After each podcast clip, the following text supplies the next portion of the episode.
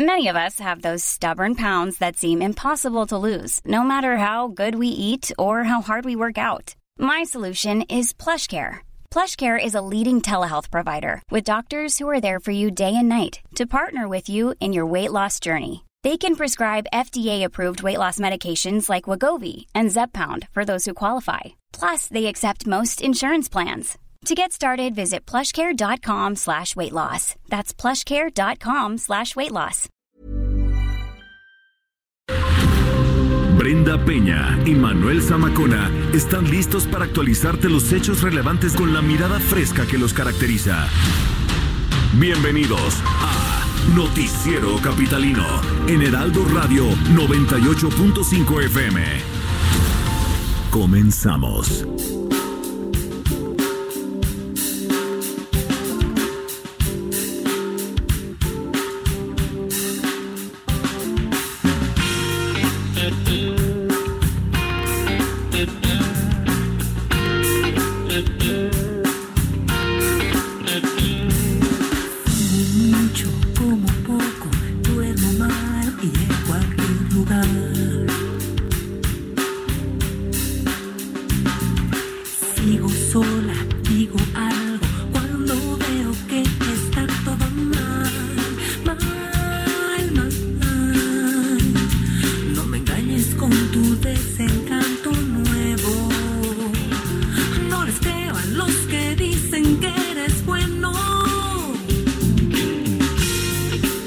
Hoy en el noticiero capitalino recordamos a una de las grandes cantantes que ha dado nuestro país. Comenzó su carrera en el 77 con un grupo llamado La Nopalera. Sí. Después militó en Reguilete, agrupación que más tarde dejó para emprender su carrera solista que dio inicio en 1984. Lo que escuchamos es una poderosa... ¿Cómo le pones, querido Jerry? Esto no es de mi autoría, yo se los leo. Les transmito lo que Jerry pone aquí que dijo. Esto es una poderosa balada con esencias de jazz y funk que pertenece al disco que Cecilia publicó en 1996 llamado Detrás del Silencio. Este tema se titula Como la nada. Es una noche de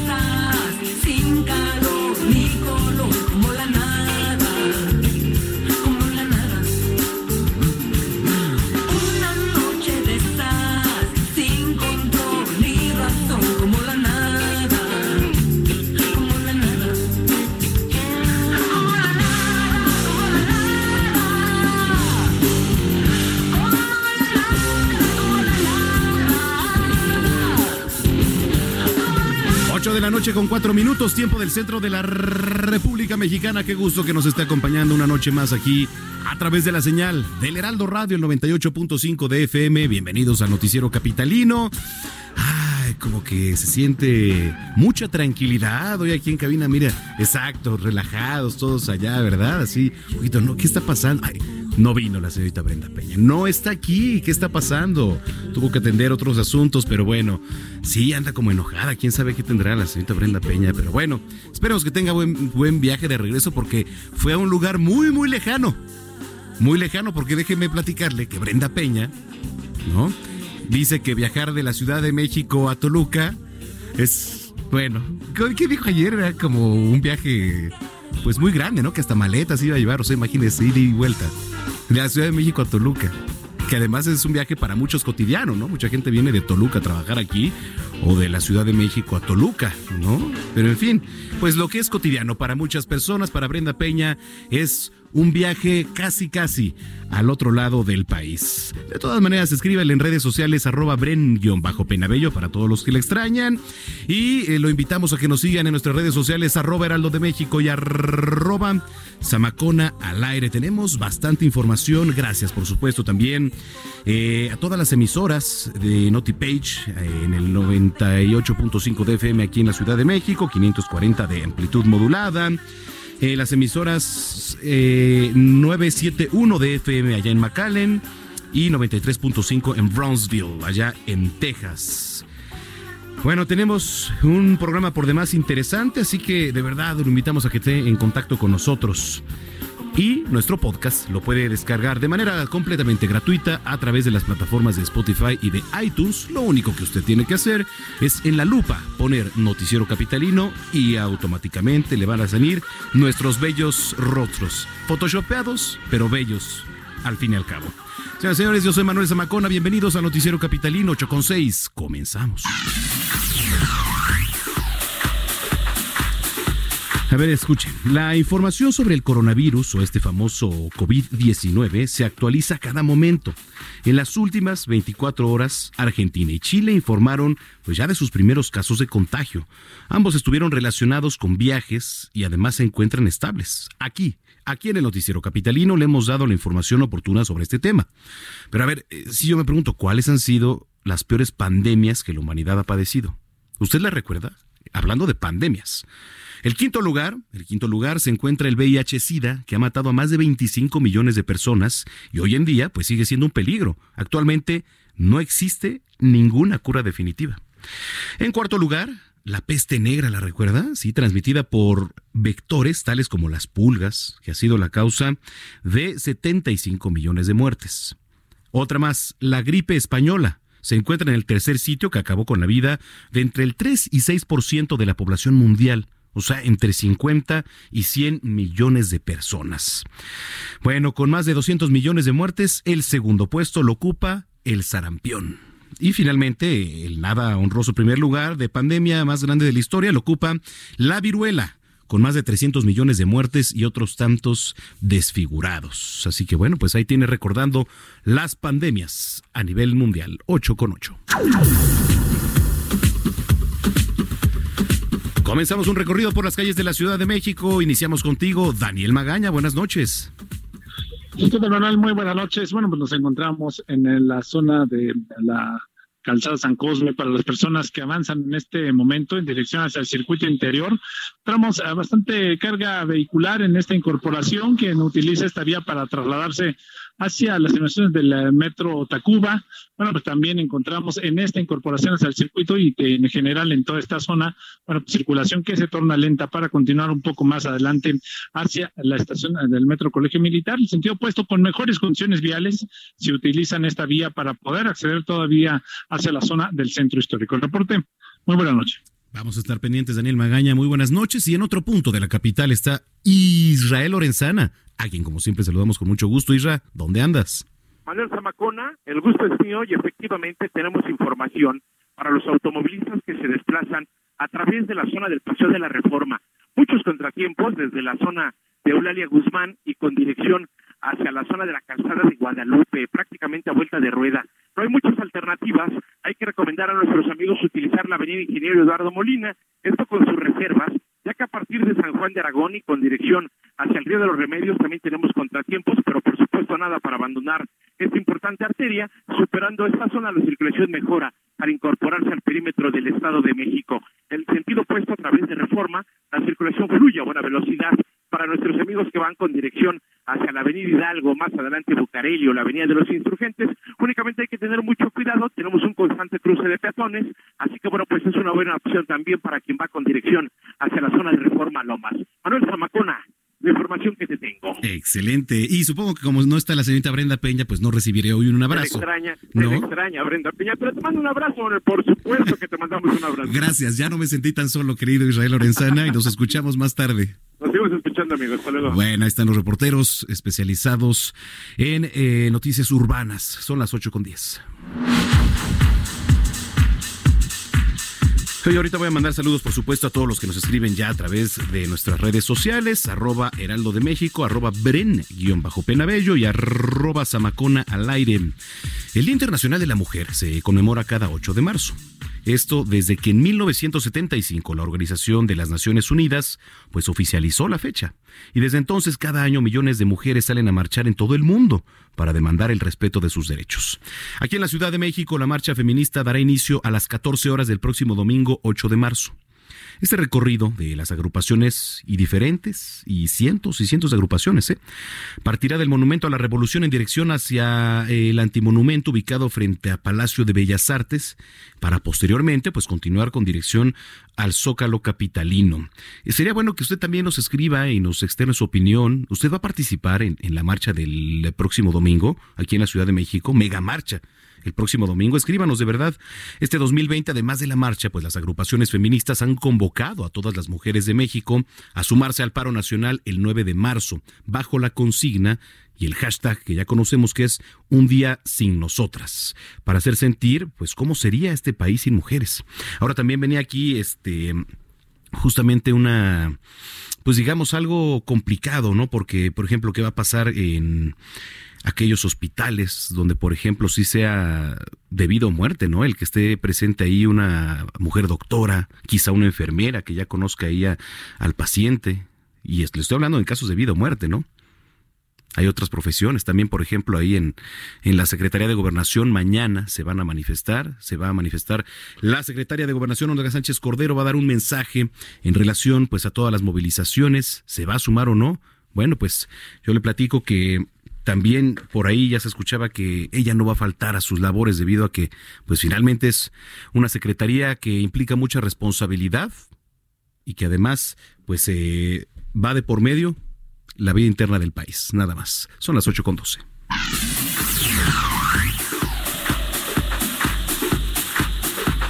¿Cómo me dijiste, mi estimado Orlando? Me dijiste que era verdad. Muy bien. Ahorita nos ponemos a mano. Oiga, debido a la marcha de las mujeres del próximo domingo, la Secretaría de Movilidad informó que habrá una reducción en la ruta del paseo Muévete en bici. Hay que tomarlo en cuenta porque pues hay muchas familias que quizá digan, oye, yo no voy a asistir a esta marcha, quiero salir a andar en bici, entonces para que lo tomen en cuenta. Por única ocasión, el recorrido tendrá una extensión de 32 kilómetros y solo estará habilitado en su tramo surponiente en las avenidas y calles como Paseo de la Reforma, eh, Sevilla, Salamanca, Durango, Mazatlán, toda esta zona, digamos, de la Condesa, Alfonso Reyes, Nuevo León, División del Norte, Eje 7 Sur y Patriotismo.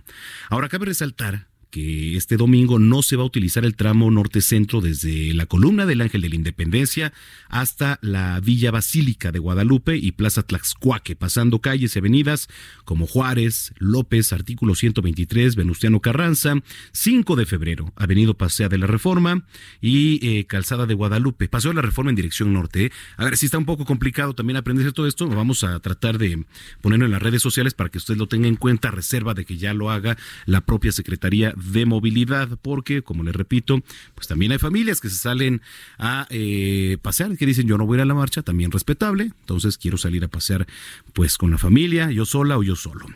Para esta edición, la actividad de la Secretaría de Salud, Muévete, que se desarrolla de forma habitual en la glorieta de la columna de Independencia, quedará cancelada, así como todos los servicios y actividades que contempla la zona centro y norte ahí en Paseo de la Reforma. Tómenla en cuenta, 8 con 14.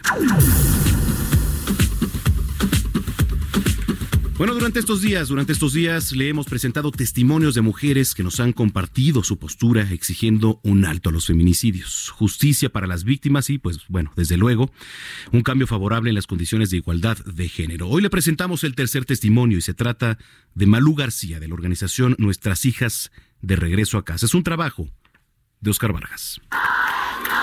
Malu García, activista del colectivo Nuestras Hijas de Regreso a Casa, nos dice cuál es su lucha. Bueno, yo me convertí en activista porque mi hermana fue asesinada en 2001 en Ciudad Juárez, Chihuahua. A raíz de su asesinato, mi mamá Norma eh, Esther Andrade fundó la organización de Nuestras Hijas de Regreso a Casa. Me sumo a su lucha. Nos cuenta dónde surge la frase ni una más. Es a partir de la lucha de las familias en Ciudad Juárez. Las familias empezaron desde el 95 o 98, que es cuando empiezan, este, se conoce la frase que ahora se conoce mucho, que es ni una más, la cruz que pintan las familias de rosa con la frase de no más feminicidios. ¿Qué está pasando en México? Leyes sí tenemos, lo que no tenemos es una voluntad de los servidores públicos para erradicar y sancionar estos delitos. Es por ello que sigue prevaleciendo el mensaje a, la, a, a, a, los hombres de que en México puedes asesinar mujeres porque no, no, no se va a investigar y no se les va a meter a prisión. ¿Por qué no se celebra el 8 de marzo? Porque ya es un descaro total el que asesinen mujeres, lo vemos ya tan de una manera tan común a diario, este, lo vemos en cualquier parte del país y el mensaje de la autoridad siempre es el mismo, tratando como de minimizarlo, que no traten de decir es culpa de la mujer, de cómo estaba, de cómo vestía. Y la culpa no era mía, ni dónde estaba, ni cómo vestía. Y la culpa no era mía, ni dónde estaba, ni cómo vestía. El 9 de marzo nadie se mueve. Nosotras lo que estamos haciendo es estamos invitando, así está bien, un paro nacional, pero no estar en nuestros hogares, ¿no? No es un día desaparecer de la faz de la tierra porque en sí los hombres eso es lo que quieren, ¿no?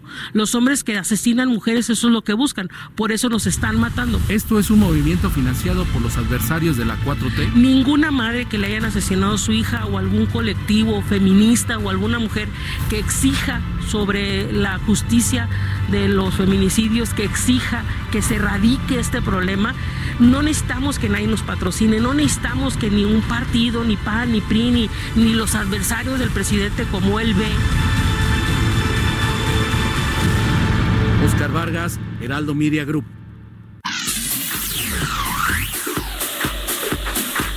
Bueno, pues ahí tiene usted este gran trabajo de nuestro compañero Oscar Vargas, parte de Heraldo Media Group. Eh, la semana pasada le estuvimos dando seguimiento ¿no? a el Parlamento de Mujeres en el Congreso de la Ciudad de México. Vamos a conocer más a fondo, eh, pues todo lo que se ha trabajado, que se ha discutido, ¿no? Para que el propio Congreso, pues retome este, pues todo lo, que se comparte en estos foros, que además eh, Raquel López Portillo, quien nos acompaña hoy aquí en la cabina, nos va a explicar a fondo, especialista en temas de igualdad de género y además, pues participante, por supuesto, ahí en el Congreso, cómo se ha desarrollado, cómo van, en qué van. Eh, qué gusto tenerte por aquí, Raquel. El gusto es mío, Manuel. Muchas gracias por la invitación. Cuéntanos, ¿en qué va ahorita el Parlamento de Mujeres? Pues mira, esta es la segunda edición del Parlamento de Mujeres del Congreso de la Ciudad de México. 66 mujeres eh, capitalinas fuimos electas en enero de este año y vamos a estar durante estos meses hasta agosto de 2020 trabajando en iniciativas que prácticamente posicionen un, una agenda pública, una agenda ciudadana sobre temas de igualdad de género. Eh, apenas acabamos de tener el mes pasado nuestra primera sesión plenaria y la idea es hacer una réplica de los trabajos que, que realiza el Congreso de la Ciudad de México, eh, ya sea presentando propuestas legislativas, generando posicionamientos, generando discusiones, con la finalidad de que las iniciativas que se aprueben en este Congreso finalmente después sean retomadas por el Congreso de la Ciudad de México y se presenten y puedan ser incorporadas a la constitución de la ciudad. Que además, eh, como me platicabas ahorita, este, se trabaja ahí desde el propio Congreso, ¿no? Y, y, bueno, quizá en sedes alternas. Así es, es una iniciativa de la presidenta de la Comisión de Igualdad de Género, Paula Soto. Uh -huh. Sesionamos, bueno, de momento empezamos en Donceles, uh -huh. finalmente después va a ser en la antigua sede del Senado de la República uh -huh. y el trabajo en comisiones pues lo vamos haciendo día con día. Eh, ¿Qué se ha abordado como tema prioritario? Pues mira, la verdad es que tenemos intereses muy distintos. En esta última sesión se presentaron cuatro iniciativas. Uh -huh. eh, una la presenté yo, tiene que ver con el, el, tema de órdenes de protección para víctimas de violencia de género. Eh, hay otras parlamentarias que presentaron, por ejemplo, sobre la correcta implementación del protocolo para juzgar con perspectiva de género, otra iniciativa para evitar la cosificación de víctimas de feminicidio, en fin, eh, son temas diversos, pero creo que todos se enfocan en, esta, en este clima de violencia que estamos viviendo en la ciudad. Sí, por supuesto, me parece interesante, ¿no? Hace rato, en, eh, por la tarde, platicábamos con Salvador Guerrero Chiprés, presidente del, del, Consejo Ciudadano de Seguridad y Justicia aquí en la capital, y nos daba cuenta también del tema de, de las líneas, de la apertura ahora que hay también un poco más, eh, tanto de parte del Consejo como con las propias mujeres que se están eh, atreviendo, digamos, un poco más, ¿no? Porque antes, pues, había violencia familiar, por ejemplo, pero no denunciaban, se quedaban calladas. Ahora creo que la apertura ha sido un poco, un poco más. No sé cómo lo ven ustedes, pero la verdad es que en muchos órdenes ha habido como esa apertura, quizá alzar la voz. Sí, creo que, que finalmente en los últimos años hemos percibido un viraje, ¿no? Sí. En el tema de conciencia sobre el tema de violencia y en esta cultura de denuncia. Sin embargo, digo, finalmente vivimos en un país en el que asesinan alrededor de 10 a 11 mujeres al día. Entonces, desde mi perspectiva, creo que eh, no se está viendo lo suficiente para prevenir ese tipo de, de, muertes. Finalmente, por ejemplo, en el tema de la iniciativa que presenté de órdenes de protección. Ese está bueno, a ver, ahorita para que nos platiques un poco más de eso. Sí, la idea es finalmente evitar que se llegue al feminicidio, ¿no? Poner los focos rojos en cómo se está procesando ese tipo de, de mecanismos de protección desde el Ministerio Público para hacerlo mucho más efectivo y que finalmente no desalienten a las víctimas a, a, no denunciar. Sí, por supuesto, que es un tema. ¿Cómo ves ahorita en temas de capacitación a personal de ministerios públicos, de impartición de justicia? ¿Cómo lo ves desde tu perspectiva? Pues mira, creo que se ha promovido mucho este tipo de capacitaciones, sin embargo no para tener una perspectiva de género y para ser sensible con el tema de víctimas, no basta con una capacitación de unas horas o de unas semanas, ¿no? Finalmente es un ejercicio que se tiene que ir trabajando poco a poco y que, bueno, sigue habiendo testimonios de mujeres en las que se acercan a los ministerios públicos y les dicen que no, no corren el suficiente riesgo, que para que eh, siguen en ese tipo de relación, que el golpe no fue tan fuerte. Sí, entonces... insensibles, ¿eh? de verdad es que bueno, hay de todo, pero sí, sí, sí. Sobre todo en los ministerios públicos hay gente que de verdad, hijo, le deja mucho que desear. Claro, y en el tema de órdenes de protección, finalmente, un tema muy importante que hay un hueco legal ahí, es que en la práctica las solicitantes muchas veces son condicionadas a emitir una denuncia que finalmente las puede poner en un mucho mayor riesgo o acreditar el nivel de riesgo en el que están. Entonces, pues obviamente eso hace que ya no quieran continuar en el proceso. Sí, Raquel, te vas a sumar al movimiento del 8 de marzo y al 9. Sí, claro. Eh, creo que es un compromiso que como mujeres en general, desde la trinchera en la que estemos, tenemos que tomar. Creo que es un momento coyuntural y que no sé qué pienses, pero creo que nunca se había visto algo así, eh, tanta movilización, tanto compromiso con, con sumarse con este tipo de causas y que creo que eh, sobre todo en términos de visibilización y de unirnos como mujeres, puede ser muy, muy efectivo en, en cómo nos posicionemos en la agenda del movimiento feminista. Yo lo que pienso es que es necesario, es que es necesario que se haga este tipo de, de manifestación, de alzar la voz y sobre todo crear una conciencia, ¿no? Crear una conciencia porque, pues si bien ha habido desacreditaciones o señalamientos a este tipo de, movilizaciones queriéndolas politizar, me parece que va más allá, ¿no? Me parece que va más allá y no hay que tomarlo pues así, por este lado, que sirva como conciencia Ahora, yo también te, te preguntaría, porque aquí ha causado un poco de controversia, ¿qué va a pasar?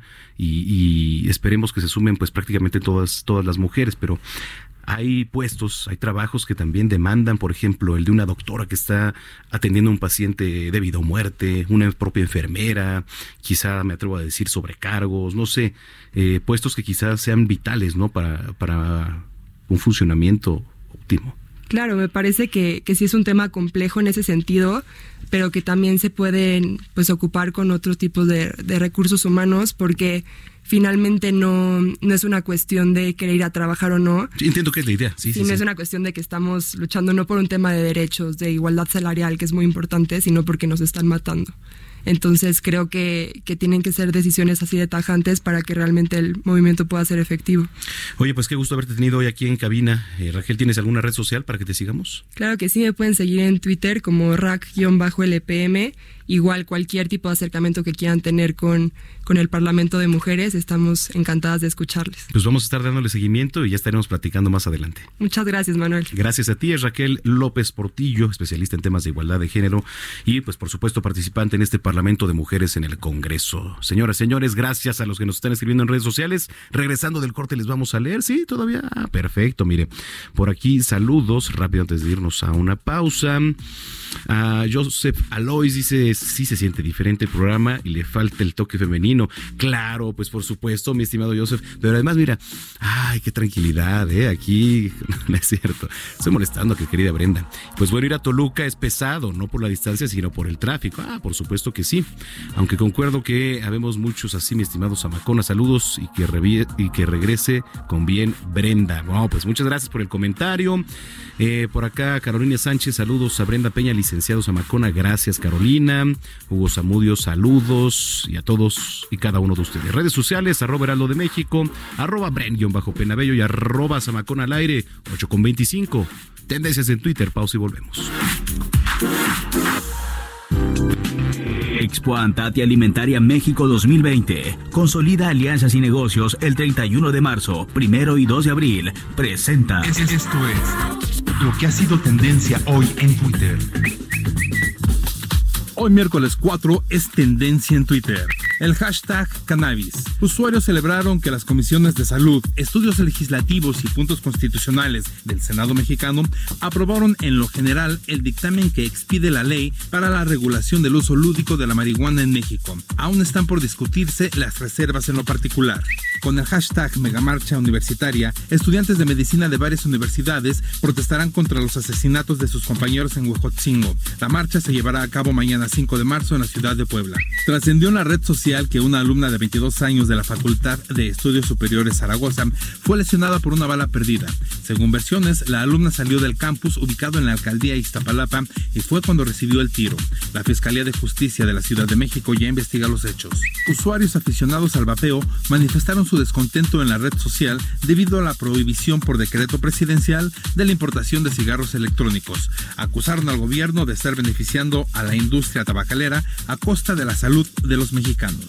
En la misma red social se informó que Pemex reportó el segundo fallecimiento en el Hospital Regional de Petróleos Mexicanos en Villahermosa, Tabasco, y es que a una paciente le suministraron heparina sódica, contaminada con la bacteria Klebsiella spp. La paraestatal señaló que ha abierto una carpeta de investigación y se determinó cerrar el área de hemodiálisis del nosocomio. Otro tema importante en Twitter fueron las elecciones primarias demócratas en Estados Unidos. Ayer Bernie Sanders se mantenía en primer lugar de las preferencias electorales, pero hoy el ex vicepresidente Joe Biden ha tomado la delantera al anunciarse que ganó en el estado de Texas. Para terminar las tendencias, miles de usuarios expresaron su descontento con la red social, pues Twitter se suma a la moda de publicar historias, tal como lo hace Instagram. Desde hace mucho tiempo, usuarios han pedido la opción de editar tweets y al parecer eso no será en la próxima actualización de Twitter. Usted está al tanto de lo que hoy fue tendencia en Twitter. Gerardo Villela, en el noticiero capitalino, Heraldo Radio. Amplio abanico de oportunidades en proveeduría nacional e internacional para el sector hotelero que incentiva a sus clientes. Lo esperamos en Expo y Alimentaria México 2020. 31 de marzo, 1 y 2 de abril en Guadalajara. Informes en 5555 809900 y en expoantat.com.mx. Expo Antat y Alimentaria México 2020. Consolida alianzas y negocios el 31 de marzo, 1 y 2 de abril. Presentó. Continuamos después del corte con las noticias más relevantes en las voces de Brenda Peña y Manuel Zamacona en el noticiero capitalino en Heraldo Radio 98.5 FM. Regresamos, Heraldo Radio.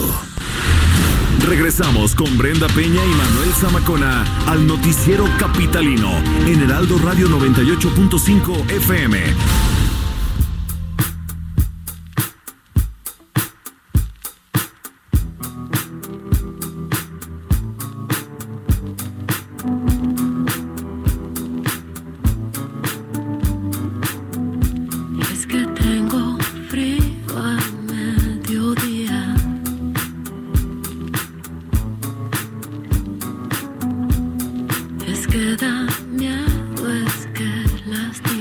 Sucede hoy, querido Jerry? ¿Por qué andas así como un poco meloso, romántico, entre, entre romántico pero sensual, querido Jerry, ¿no? O sea, pero desde la primera canción se nota, ¿eh? Esta noche en el Noticiero Capitalino recordamos a otra mujer talentosísima, mexicana, no solo es una figura pues trascendental en el rock nacional, pues es cantante, compositora y productora, sino es empresaria y tiene su propia línea, además de perfumes, de cremas, de ropa. Sí, es Eli Guerra.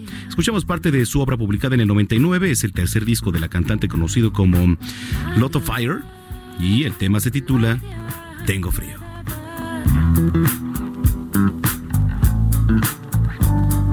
Si tengo miedo, si llevo alguna herida.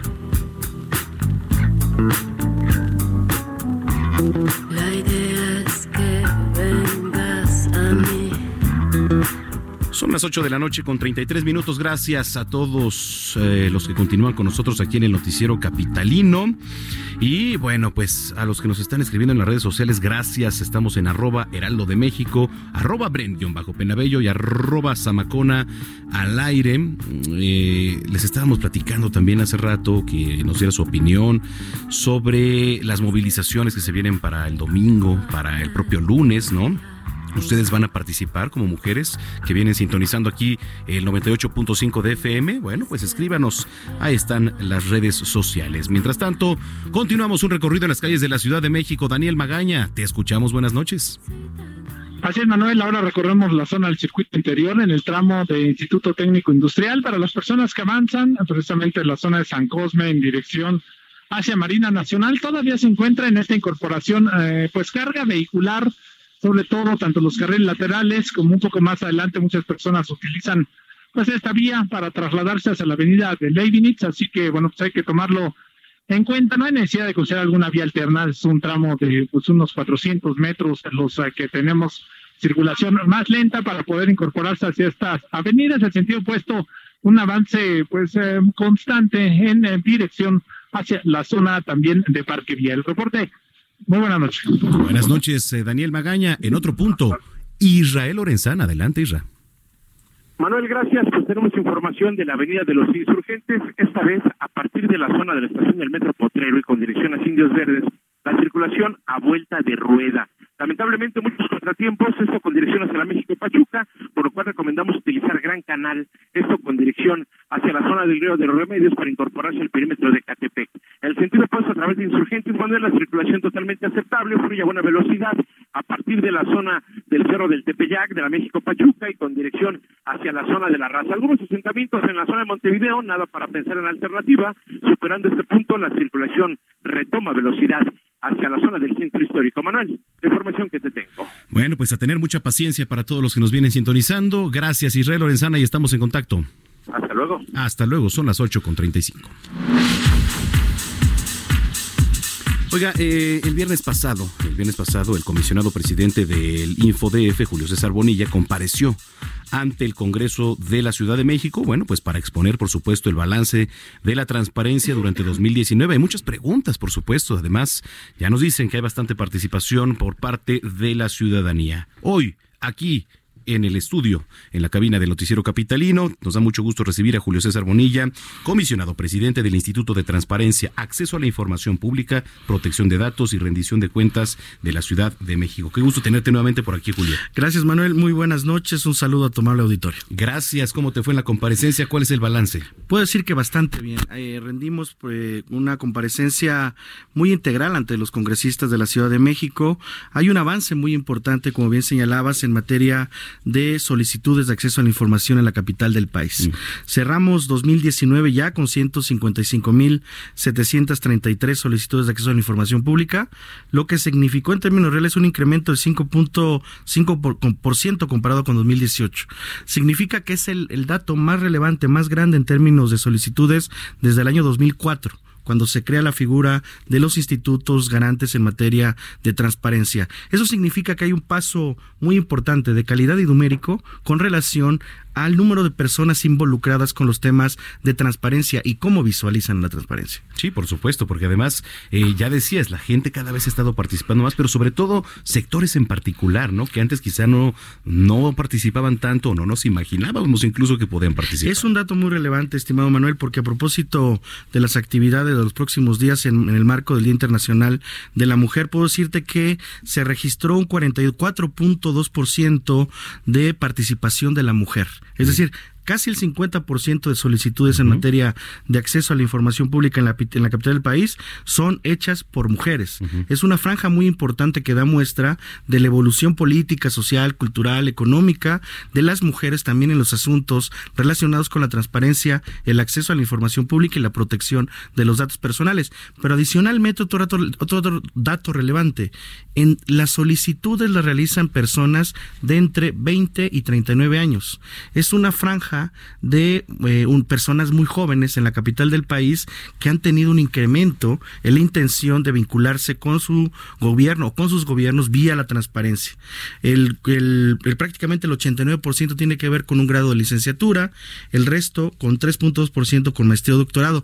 Pero hay una franja importante que identificamos como instituto que se concentra en empleados obreros, que significa del total de las solicitudes del 24.8%. Eso está interesante. Es un dato muy interesante porque cuando se crean los institutos de transparencia, este nuevo derecho en México, era un, era un derecho que, lo entendía, digamos, muy poca gente, era un derecho muy especializado, que se concentraba en medios de comunicación o en periodistas, en académicos, universitarios, en empresarios o en abogados. Hoy el derecho de acceso a la información pública ya está al alcance de todos. Sin duda. ¿Qué es lo que más piden eh, los capitalinos, eh? o sea, al momento de accesar? A ver, sigue una tendencia muy interesante en la capital del país, donde las entidades con mayor número de solicitudes son la Secretaría de Finanzas de la Ciudad de México, la Procuraduría General de Justicia, ahora Fiscalía General de la Ciudad de México, la Secretaría de Seguridad Ciudadana, la Alcaldía Benito Juárez ya aparece. Eso significa que las alcaldías ya figuran como un elemento central en la competencia o el interés de la gente con relación a la transparencia y, por supuesto, la Secretaría de Desarrollo Urbano y Vivienda. Dinero público, seguridad pública, procuración y administración de justicia, alcaldías, que es la primer gran ventana de, la, de los gobiernos con la gente y, por supuesto, todo el desarrollo inmobiliario en la capital del país. Para todos los que nos vienen escuchando aquí a través del 98.5 eh, en la zona metropolitana del Valle de México y dicen, a ver, a mí me interesaría participar, preguntar, ¿Cómo pueden participar y qué pueden preguntar? ¿Qué, pueden? Pues a ver, eh, el, acceso a la información pública es un derecho fundamental que tiene cualquier ciudadano. Lo podemos ejercer cualquiera, incluso de manera anónima. Nosotros tenemos el derecho de ir a solicitar a cualquier ente obligado en la capital del país y me refiero a cualquier integrante del Poder Judicial, Legislativo o del Ejecutivo en la capital del país información vinculada con el presupuesto, con programas de gobierno, con proyectos y obras, con la estructura gubernamental, con los nombres de quienes gobiernan, con actividades específicas, es decir, con, eh, la remodelación de un parque, con la, instalación de luminarias, qué están haciendo con la carpeta asfáltica, qué, qué está sucediendo con los mercados. Es decir, el acceso a la información pública tiene que ser un derecho que permita también la vigencia en la mejora de la calidad de vida de las personas. Sin duda. Eh, bueno, pues es un reto importante que viene para el resto, porque digo, va prácticamente iniciando el año, aunque muchos digan, ya vamos en el tercer capítulo y en el tercer, bueno, pues es parte de, pero apenas es el primer trimestre. ¿Qué viene ahora para el resto del año? Vienen retos muy interesantes. El, Instituto de Transparencia se vincula con cuatro grandes sistemas. El Sistema Nacional de Transparencia, el Sistema Nacional Anticorrupción, el Sistema Nacional de Archivos y el Sistema Nacional de Fiscalización. El propósito del instituto es convertirse en un activo central de estos sistemas para la para el fortalecimiento de nuestra democracia, de la rendición de cuentas y del combate a la corrupción. Oye, pues qué interesante, porque además eh, me parece una tarea fundamental y por parte de la ciudadanía también, ¿no? El que el que esté teniendo acceso a este tipo de información, pues también es muy importante para el ejercicio eh, democrático de toda la ciudadanía. Sí, y adicionalmente los retos que tenemos identificados este año es una vinculación más intensa con entes obligados que son, eh, digamos, eh, actores centrales en los próximos, en este año y medio, porque ya inicia en septiembre un nuevo proceso electoral. Y los partidos políticos son un sujeto obligado por parte de la Ley General de Transparencia y, y, las leyes locales en materia de transparencia. Nosotros hemos dicho que vamos a mandar un mensaje, es más, ya se envió el día del Congreso, el día que fuimos a sesionar al Congreso, en donde vamos a hacer un llamado a una coordinación estratégica con autoridades electorales federales y locales, llamando a los partidos políticos en la capital del país, a todas las fuerzas políticas, para un gran acuerdo, un gran entendimiento, no solamente en la base electoral, sino en la base de la transparencia. A mí me parece que los partidos políticos tienen que superar los retos en materia de transparencia frente al proceso electoral que, se avecina. ¿Confías en que se sumen todos los partidos? Yo confío en que se, en que se sumen.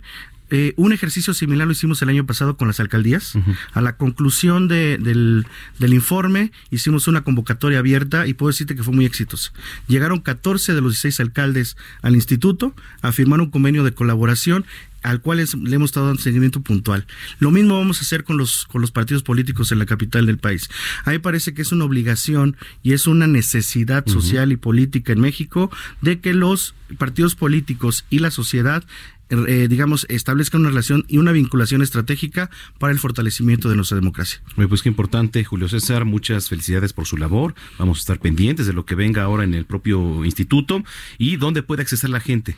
Pues puede ir directamente a cualquier unidad de transparencia en, en los poderes tradicionales, en los órganos autónomos, los partidos políticos y en caso de no ser atendida la eh, solicitud puede recurrir ante nosotros vía un recurso de revisión y nosotros estaremos mandatando a la autoridad para que se le entregue la información debidamente. Pues te esperamos pronto nuevamente por aquí en el Noticiero Capitalino, Julio César. Manuel, muchas gracias y un abrazo fuerte. Igualmente es Julio César Bonilla, comisionado presidente del Instituto de Transparencia, Acceso a la Información Pública, Protección de Datos y Rendición de Cuentas de la Ciudad de México. Son las 8.43.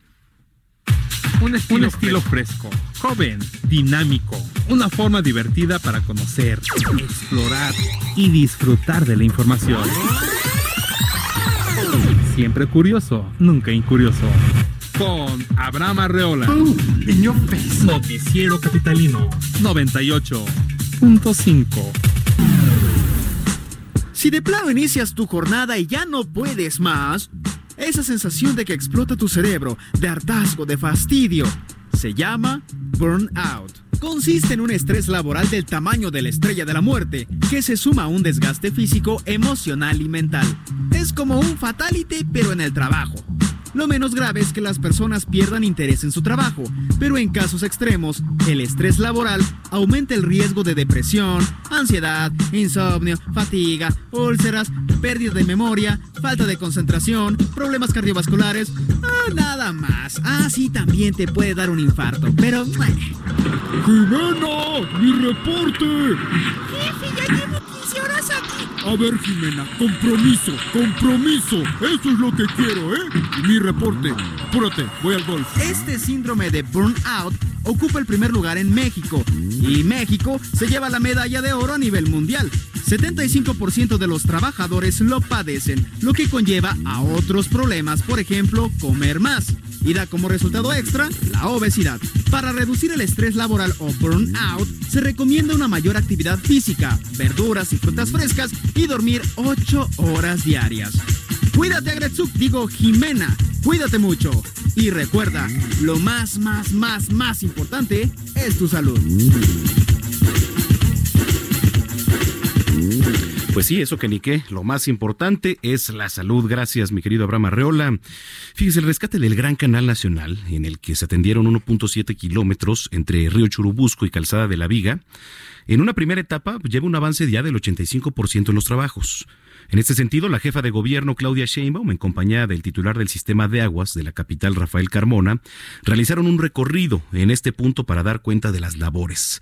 La mandataria capitalina explicó que la primera etapa, que se considera ser inaugurada en diciembre, se retrasó para abril, pues se tomó en cuenta la opinión vecinal. Y es que eso es lo más importante. Usted si vive por la zona, también hay que participar, hay que opinar para que se tomen en cuenta las voces. Estas fueron las palabras de Claudia Sheinbaum. Tenía planeado terminarla en diciembre, va a terminar a principios de abril, porque hubo un cuidado del saneamiento ambiental muy preciso a partir del estudio de impacto ambiental, de las consideraciones de medio ambiente, y eso junto con el trabajo con los vecinos, pues hizo que se fuera retrasando un poco, pero eso no quiere decir que no se va a terminar. Bueno, pues ahí lo tiene. Eh, en otro orden de ideas, pero que también tiene que ver eh, con la jefa de gobierno y lo anunciado esta mañana. Fíjate, eh, hablando de, de las tarjetas de movilidad, las personas con capacidades diferentes o con alguna discapacidad aquí en la capital ya tendrán una ventanilla única. De esto nos platica nuestro compañero Carlos Navarro, quien saludamos con mucho gusto. Carlos, ¿cómo estás? Buenas noches. Buenas noches, Manuel, te saludo con gusto y bueno, te comento que la desesperación invade a los revendedores de tarjetas recargadas ilegalmente, pues con la homologación del sistema de movilidad integrada que fue implementada el 21 de febrero, estas ya no funcionan.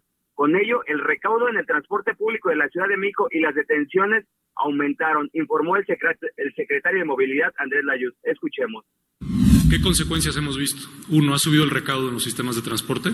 Y dos, hemos visto, digamos, aquellos que se dedicaban a esta actividad ilegal un poco desesperados. Entonces ha incrementado el número de personas detenidas porque están tratando de deshacerse de todo lo que habían invertido en tarjetas. Por eso ha habido un incremento en las detenciones recientemente. Y yo diría que la evidencia máxima de esta desesperación, no sé, alguno de ustedes reportó unas tarjetas que era la tarjeta vieja pero que le habían pegado una estampa con la imagen de la tarjeta nueva, ¿no? Y pues eso simplemente no iba a funcionar, están robando a la gente. Y bueno, en, esa misma conferencia de prensa se anunció que las personas con discapacidad de la Ciudad de México ahora van a tener una ventanilla única con la que se homologan al menos nueve beneficios que se ofrecen las autoridades capitalinas. Con ello van a obtener una tarjeta incluyente que les permitirá acceder al transporte público de manera gratuita. Anteriormente, por ejemplo, cada año tenían que renovar el documento, trámite que les llevaba hasta 40 días, pero ahora será vitalicia y solo en un proceso de 21 días. Y es que comentarle a los radioescuchas que busquen adquirirla, primero tienen que obtener una constancia de discapacidad permanente en un centro de salud. Una vez que cuenten con esta constancia, ingresar a discapacidad.cdmx.gov.mx para solicitar la tarjeta incluyente para el transporte público. El DIF va a notificar una vez que la tarjeta esté impresa y activada para que el beneficiario pase a, recogerla. Escuchemos un poco al titular de la Agencia Digital de Innovación Pública, José Antonio Peña Merino, sobre el tema. Y hoy eh, presentamos la ventanilla única para personas con discapacidad esto en consonancia con, uno, hacer la vida más fácil para las personas de la ciudad, pero sobre todo para quienes enfrentan mayores obstáculos y trabas para acceder a trámites y servicios. Y en este caso, pues por supuesto, las personas con discapacidad pues son prioritarios para el gobierno de la ciudad. Y bueno, entre los beneficios que pueden encontrar las personas con discapacidad son la placa vehicular con un logotipo universal que emite la Secretaría de Movilidad, gratuidad en los servicios de Metrobús, Metro, RTP, transportes eléctricos, así como descuento en predial agua por la Secretaría de la Administración y Finanzas. Manuel, la información que te tengo. Oye, pues muy interesante, Carlos, y, además, este, pues ahí nos platicabas a ver si nos podrías repetir eh, la página a donde pueden ingresar una vez que ya hayan obtenido esta constancia de discapacidad permanente para que, bueno, pues se registren eh, todas las personas, las tendrá, tendrás por ahí. Claro que sí, es www.discapacidad.cdmx.gov.mx. Te la repito, es sí. www.discapacidad.cdmx.gov .mx y ahí las personas ya van a poder eh, subir los documentos en línea que les solicitan eh, las autoridades para obtener la tarjeta. Pues dos buenas noticias, esta tarjeta para las personas con discapacidad y el tema que nos platicabas, ¿no? De lo que ya anunciaba Andrés Layuz, que es eh, pues la detención de estos sujetos, la desesperación en la que están, porque bueno, pues estas tarjetas ya no funcionan, no se pueden vender, así que pues ahí vamos, ahí la llevamos por lo menos. Gracias Carlos y estamos pendientes. Se les acabó el negocio, Manuel. correcto, correcto, son las 8.50. Bueno, eh, a ver, los parabuses sobre Paseo de la Reforma eh, son ilegales ya que no corresponden a los aprobados en el proyecto original. Y esto no nada más, ya lo habíamos comentado, ya lo habían dicho autoridades eh, del propio INA. El diseño fue cambiado por la empresa Medios de Publicidad, subsidiaria además de la francesa que ya se había eh, aumentado la superficie de, de estos anuncios en algunas zonas consideradas como monumentos históricos. He ahí el problema, pues atraviesan el centro histórico y la primera sección del bosque de Chapultepec. Así lo determinó la quinta sala ordinaria del Tribunal de Justicia Administrativa eh, en la resolución en donde indica que tanto el permiso de publicidad como los muebles urbanos son ilegales, pues no cumplen con la patente registrada, fíjense nada más. Recordemos que la empresa francesa eh, de Cox en el 2006 fue acusada por tráfico de influencias, favorecida pues en ese entonces, ¿no? Por el titular de la Autoridad del Espacio Público, Dayana Quintanar, quien les ayudó pues, a lograr ahí la adjudicación del permiso de publicidad en las paradas, en las estaciones de la línea 7 del Metrobús, lo que bueno, pues generó que Miguel Ángel Mancera la removiera del cargo. A pesar de esto, en 2017 el permiso fue otorgado a medios de publicidad, empresa que alteró también ahí las características del diseño autorizado, violando eh, lo autorizado por el Instituto Nacional de Antropología e Historia, le decía el INA, para el proyecto de la línea 7 del Metrobús. En general, esta empresa y los medios de publicidad publicidad han logrado permisos para el uso y explotación de paradas en otros sitios de la ciudad, como Vasco de Quiroga, Salvador Argaz, Avenida Tamaulipas, Santa Fe, en las delegaciones Miguel Hidalgo, Álvaro Obregón y Cuajimalpa. Vamos a estar dando el seguimiento a este tema, a ver qué pasa y la postura de Lina. 852.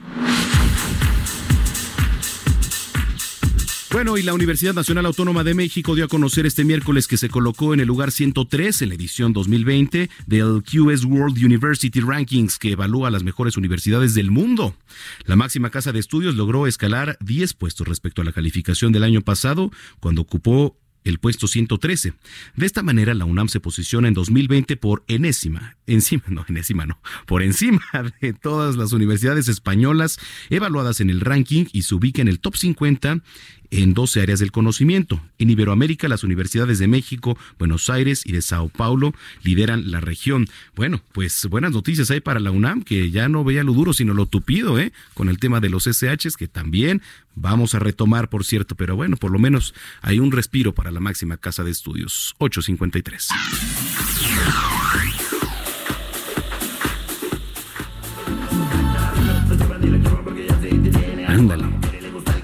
Que suena como a zona rica, ¿no?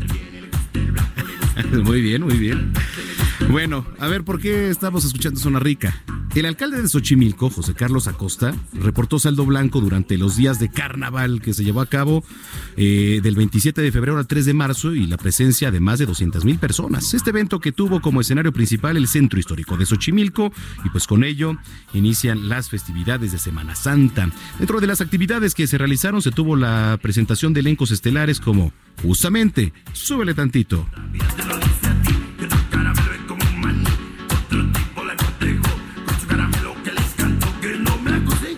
Bueno, esto era Zona Rica. Bueno, pues es que también estuvo ahí, también estuvo Zona Rica, eh, Grupo Help, entre otros, ¿eh? También la participación de 18 comparsas de chinelos eh, de diversos barrios y pueblos que invitaron a dar el brinco masivo en la premiación. Las actividades fueron resguardadas por elementos de la Secretaría de Seguridad Pública, Policía Auxiliar, Protección Civil y Bomberos con la finalidad de salvaguardar la integridad de los asistentes, ya que además es uno de los carnavales pues más visitados ¿eh? en la Ciudad de México. Este año Destacó la prohibición de bebidas alcohólicas, ya que se trató de un evento pues 100% familiar. 8 con 54. Híjole, ya me estaba ahí animando, ¿eh? Cambiando de tema, hace unos días se anunció la creación de una nueva liga de fútbol.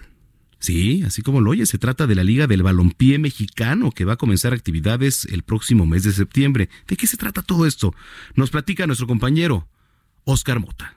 La Liga de Balompié es una nueva oportunidad. Es la Liga de Balompié Mexicano. Una segunda oportunidad para todo aquel que lo desee y que tenga un sueño por cumplir. ¿Cuáles son los principales objetivos de la liga? ¿La quiere ser una competencia de la Liga MX? Eh, el objetivo es ese, darle lugar de fútbol profesional a entidades que no lo han tenido. Nunca, nunca se pasó por la mente ser una competencia. ¿Cómo está el tema de los equipos que, que se han acercado a ustedes? Qué, qué bueno que, que me preguntes esa parte, ojalá estemos cercanos después, seguramente sí. Están en proceso de certificación de sus solicitudes. Hay que cumplir una serie de cargos, especialmente en estadio, en infraestructura. Si yo quiero ingresar a algún equipo, me quiero organizar con mis primos, con mis vecinos, ¿cuánta lana tengo que juntarle? La inscripción cuesta 5 millones de pesos. Como el- la, la cuota por el registro de la franquicia, que además se convierte en un activo, que venga de un origen eh, legal, lícito, transparente y que tengas pues una cantidad multiplicada de eso para operar durante todo el año, tener a tus jugadores, eh, pagarles a tiempo, pagar tu operación. ¿Buscarían algo de aval de FIFA, de CONCACAF? certificaciones, avales, eh, con los tradicionales FIFA y con CACAF por el momento no hay posibilidad. Necesitamos que empiece a rodar la pelota para buscar certificaciones eh, de otro tipo que nos permitan después acercarnos a ellos. Somos una asociación alterna, ¿no? entonces si vamos a buscar avales, FIFA y Conebol lo más probable es que no suceda nunca, a menos que tuviéramos una alianza con la Federación Mexicana de Fútbol, que tampoco vemos muy probable. Los equipos nos han dicho vamos a hacer evidentemente visorías, en sus zonas de influencia y en sus zonas cercanas. Las vamos a publicar de inmediato, porque va haber segunda división, va a haber tercera división. Lo más es que tengamos también nuestro torneo de copa. O sea, esto va a crecer en los próximos dos o tres años.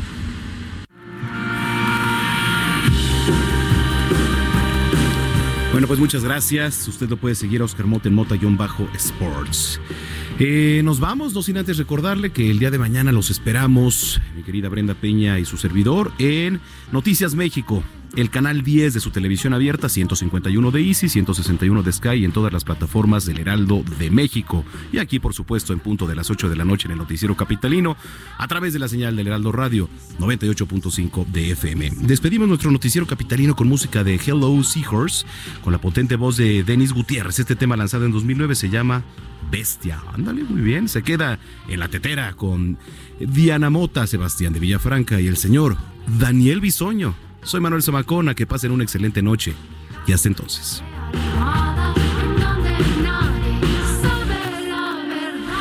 Estás informado con las noticias más relevantes que acontecen en la metrópoli. No te pierdas la próxima emisión de Noticiero Capitalino con Brenda Peña y Manuel Zamacona.